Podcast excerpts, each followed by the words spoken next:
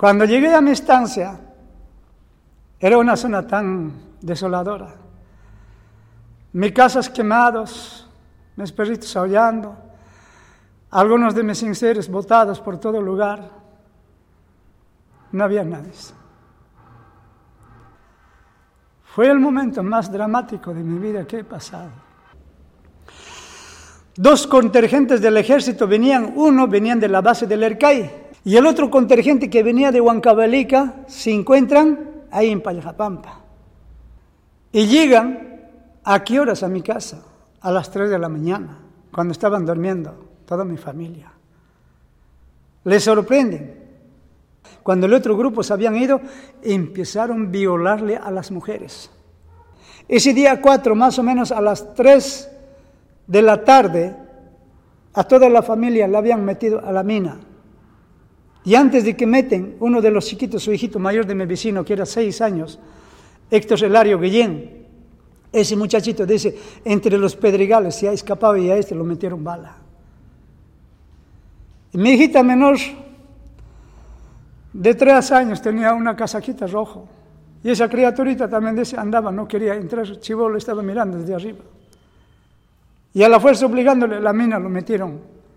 Y ahí lo han hecho explosionar dinamita.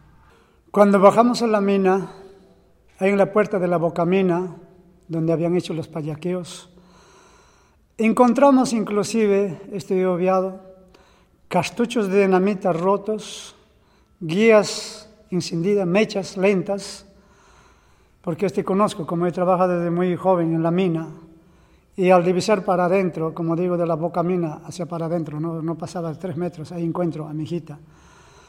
Pensé que era como un hígado botado de un animal grande, pero mi sorpresa grande fue cuando entré y lo tomé lo volteé, era mi hijita de tres años, solamente la mitad del cráneo, un brazo, la costilla. Reconozco en su milicito de mi hijita de tres años. Era tipo gallito de caucho. Y al ver esto mis cuñados se desesperan, dicen, Miriancita es esto, papá, Miriancita es esto, papá. Y más ahí, como a un metro y medio, a dos metros a lo mucho, habrá sido la mitad del zapato de mi suegro. Encuentro. De allá no pasaba ni dos metros de profundidad.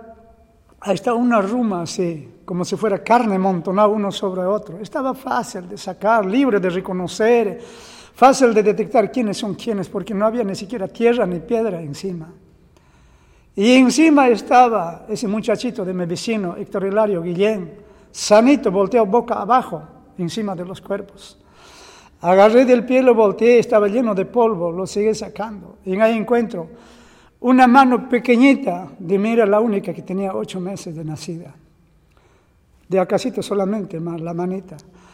Seguí sacándole más y encuentro su manta de cargar de su hija, de mi vecina de Unicia, Guillén Riveros. Seguí escarbando más a mi propia esposa, le jalo así de su manga, de su chompa inclusive con mi propia soga de cargar mi llama, dos vueltas de anillo que había quedado en su brazo. Es el único que me recordé. No podemos aguantar, mis cuñados se desesperaron y dije, salgamos, esto no podemos. Apenas podía prender fósforo porque el nerviosismo todo me había ganado. Lo que me doy cuenta es haber salido la bocamina de ahí, no sé qué me ha pasado he perdido el conocimiento. Mi familia es un Diez personas, mi familia directo. Mi esposa Antonio Hilario Quispe, de 31 años. Mi hijita mayor Yesenia Osnayo Hilario, de 6 años. Mi segunda hijita Miriam Osnayo Hilario, de 3 años. Y Edith Osnayo Hilario, de 8 meses nacido. Y desde esa fecha no regresé a la mina. Al contrario, la pérdida de mis familias, de mis seres queridos, principalmente de mis hijas, me impulsó a que yo me dedicara al vicio del alcohol. Justamente ya para regresarme a Huancayo, por el costado de la PIP, aquella vez que era, ahora es pues, la Policía Técnica, ¿no? Por la plaza de Santana de Ascensión, yo de Iván de Santana, paso por su ladito de la PIP, ahí están la puesta bastante el policía montonados, tanto el ejército, la policía. Yo normal paso como así, como a tres cuadras abajo, a mí a tres cuadras, me fijé, dos estaban veniendo, corriendo y me decían sus documentos. ¿En qué está, señor? Le dije, que como no tengo. Acompáñame un ratito abajo, me hacen pasar un callejón en el calle Manchigo Muñoz, ahí estaba esperándome un 4x4. Me hacen subir y con la misma, con mi casaca me tapan y nadie sabía nada. Aquellas veces estaba jueces sin rostro. Jueces no miras, no sé quién te habla, solamente un parlante, un abogado de oficio que te pone el Estado. Y me puso un anciano abogado, que no escucha nada, solo para durmiendo ahí. Y me sentencian 20 años. Llego a Bancayo con la misma, al segundo día me sacan la audiencia y me empiezan a leer. Osnayo que tú eres cabecilla senderista. Tú has estado en estas acciones de una emboscada del convoy del ejército, donde habían muerto varios del ejército. Por decir que no, por cínico me sentencian 30 años. ¿Cómo puedes decir que sí algo que no sabes? La justicia es ciega. Apelo regresa confirmado 25 años. Mi sentencia de 20 años más con 25 años son sumarios, 45 años de pena he tenido.